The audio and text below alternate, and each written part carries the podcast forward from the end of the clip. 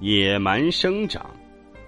世界上有两种人生，第一种叫过日子，百分之九十五的人在重复这样的人生，每天你不讨生活就得饿死，这是社会的绝大多数。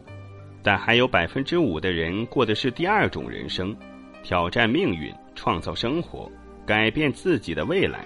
这些人进入另外一个气场，衡量他们的是非标准。也不大一样，比如冯小刚今天下了班没陪老婆孩子，舆论会说他不对吗？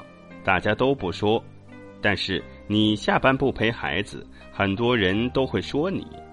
年轻人开始创业的时候，很多人是在幻想着能有第一种人生的安定，能极好的控制风险成本，然后期盼着第二种人生的辉煌成就。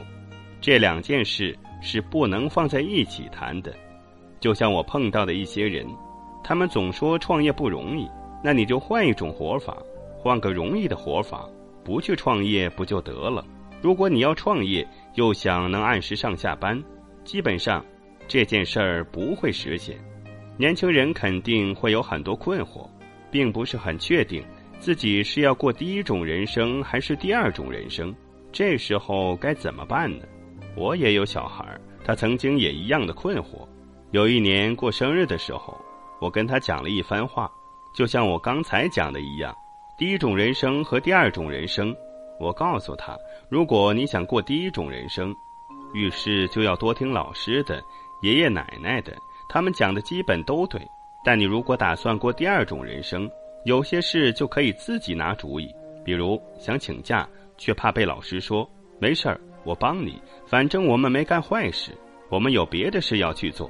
如果想过第二种人生，那么对于一些规范的、常识性的东西，你并不一定要百分之百的认同，而要逐步拥有自己的判断，建立独立的判断系统。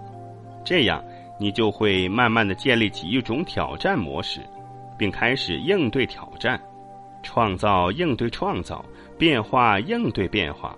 循环往复，你就会从常规的轨道中慢慢的脱离出来。应该说，我个人的经历跟大部分人是一样的：读研究生、工作、读博士、在做生意，本来很平常。